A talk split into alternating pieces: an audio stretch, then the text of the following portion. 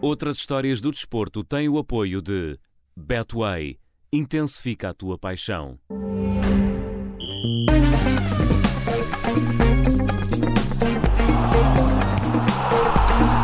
Começa agora mais uma edição das outras histórias do desporto com a jornalista da Rádio Observadora, Filipa Ribeiro. Olá, Filipa, bom dia. Olá, bom dia. E começamos por falar de Cristiano Ronaldo. Parece que a marca patrocinadora do jogador fez, eh, fez umas obras no primeiro campo onde Ronaldo jogou. Fez, fez umas obras. A Nike reconstruiu uh, completamente aquele que foi o primeiro campo de Ronaldo na Madeira. Um campo na Quinta do Falcão, no Funchal. Como um reconhecimento do trabalho de Cristiano Ronaldo, a Nike pintou o campo com as cores da seleção portuguesa e a meio do campo uhum. colocou um CR7 amarelo e na baliza uh, escreveu a mensagem: A grandeza começa com um golo. E é mesmo grande Cristiano Ronaldo. Já tive a oportunidade também de ver essas eh, imagens de como ficou afinal esse, esse campo e é, é, de facto mais um ponto de homenagem ao avançado português que, Filipe, recordamos também, é o melhor marcador da história das seleções. Exatamente, até o próprio Cristiano Ronaldo partilhou o vídeo no Instagram para agradecer o gesto da Nike. Portanto, um, quem quer bons patrocinadores que os arranje. É assim? exatamente, assim? é mesmo isso. Uh, foi o, o, o, que pelo menos ficou para, para perceber um, nesse post de, de Cristiano Ronaldo. Um, até há um vídeo uh, que, o, que o próprio jogador partilhou na, nas redes sociais, uh, de, onde a Nike mostra essas, essas obras no, no campo no Funchal. E do futebol, vamos ao ciclismo, porque o ciclista Miguel Angel Lopes, Angel, é assim que se diz, não é? Sim. Desistiu da competição na última, na penúltima, na penúltima etapa. Exatamente, o, espanhol começou a penúltima etapa, arrancou no terceiro lugar, mas a meio do percurso, meio do percurso viu, viu o pódio a, a fugir e então uh, decidiu desistir e não quis uh, perder mais tempo e então acabou mesmo por abandonar.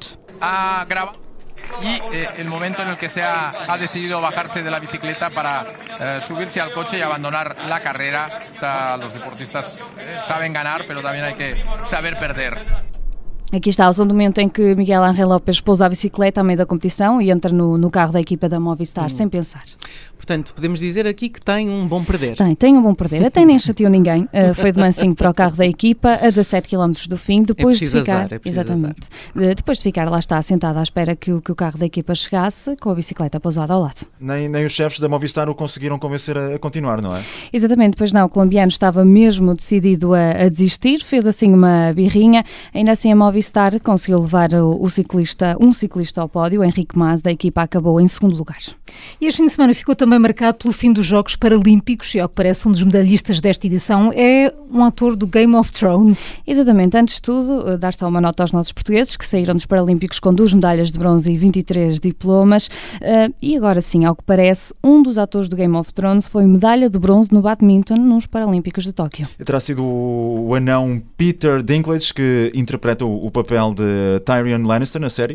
Uh, não, também é anão, mas não, não foi esse. O vencedor da medalha de bronze é o ator, é ator no Game of Thrones e foi Kristen Coombs. Hum, ora, aí está um ator que, que nunca ouvi falar. É natural, Judite, porque Kristen Coombs só participou num episódio da série, eh, mas foi num dos mais importantes. Ele faz parte do elenco do episódio Purple Wedding. Uhum. Como o nome diz, é um casamento e é Purple, porque são todos mortos. Aliás, nada de novo nesta série. Ainda assim, Kristen Coombs já tinha sido campeão do mundo de badminton e três vezes campeão europeu.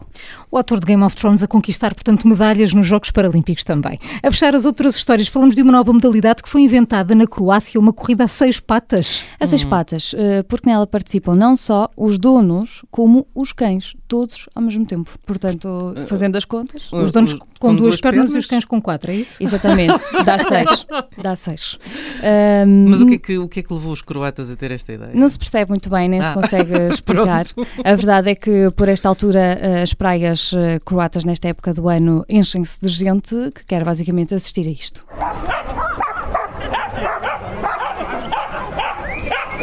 Portanto, cães e donos a correr todos ao mesmo tempo e não só, a competição tem ainda uma prova de natação e no final há ainda uma prova de bebida e comida. E também com os cães e os eh, donos à mistura? Tudo, tudo à mistura, tudo come e tudo bebe. Uh, e parece correr bem, aliás, uh, nas imagens dá para ver que os cães estão mais entretidos a ladrar uns para os outros do que propriamente focados na competição da corrida e na natação uh, eles parecem felizes porque são empurrados em prancha, pelos, numa prancha pelos donos e no final todos passam por essa prova da comida comida. Prova, na prova participam três equipas. Hum. A nova corrida de cães e donos da Croácia fechar as outras histórias do desporto com a Filipa Ribeiro. Amanhã há mais para conhecermos. Obrigada, Filipa. Até amanhã. Obrigada, até amanhã.